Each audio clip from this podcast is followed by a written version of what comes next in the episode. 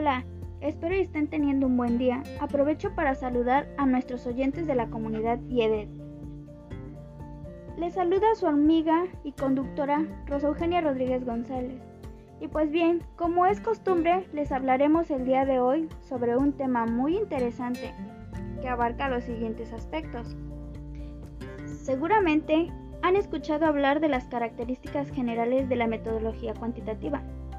Pues bien, la cual tiene como objetivo la descripción de las cualidades de los fenómenos, es decir, no vamos a tratar de probar el grado de una cierta calidad, sino a descubrir varias cualidades. Ahora bien, en la segunda década del siglo XX, vamos a recordar el legado de Max Weber. ¿Y quién fue él?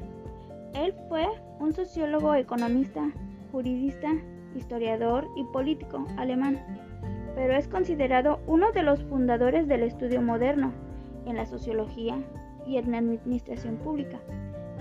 Por otra parte, el diseño de investigación cualitativa se refiere al abordaje en general que vamos a utilizar en el proceso de investigación, ya que se, se rige por el diseño y el ajuste de las condiciones del escenario del ambiente.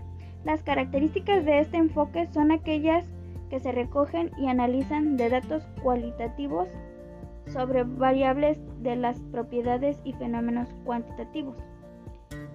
En algunas de estas técnicas de análisis encontraremos el descriptivo, el exploratorio, inferencial univariable, inferencial multivariado, la modelización, la contratación, no longitud, longitudes y no hay ningún seguimiento en el tiempo.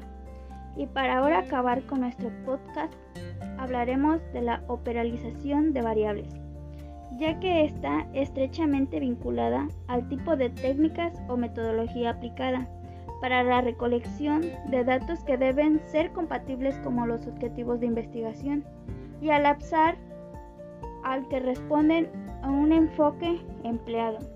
Pues estas técnicas en lo general pueden ser cualitativas o cuantitativas. Bueno, llegamos a nuestra parte final y espero que haya sido de su agrado y de ayuda esta información. Se despide su amiga Rosa. Hasta la próxima.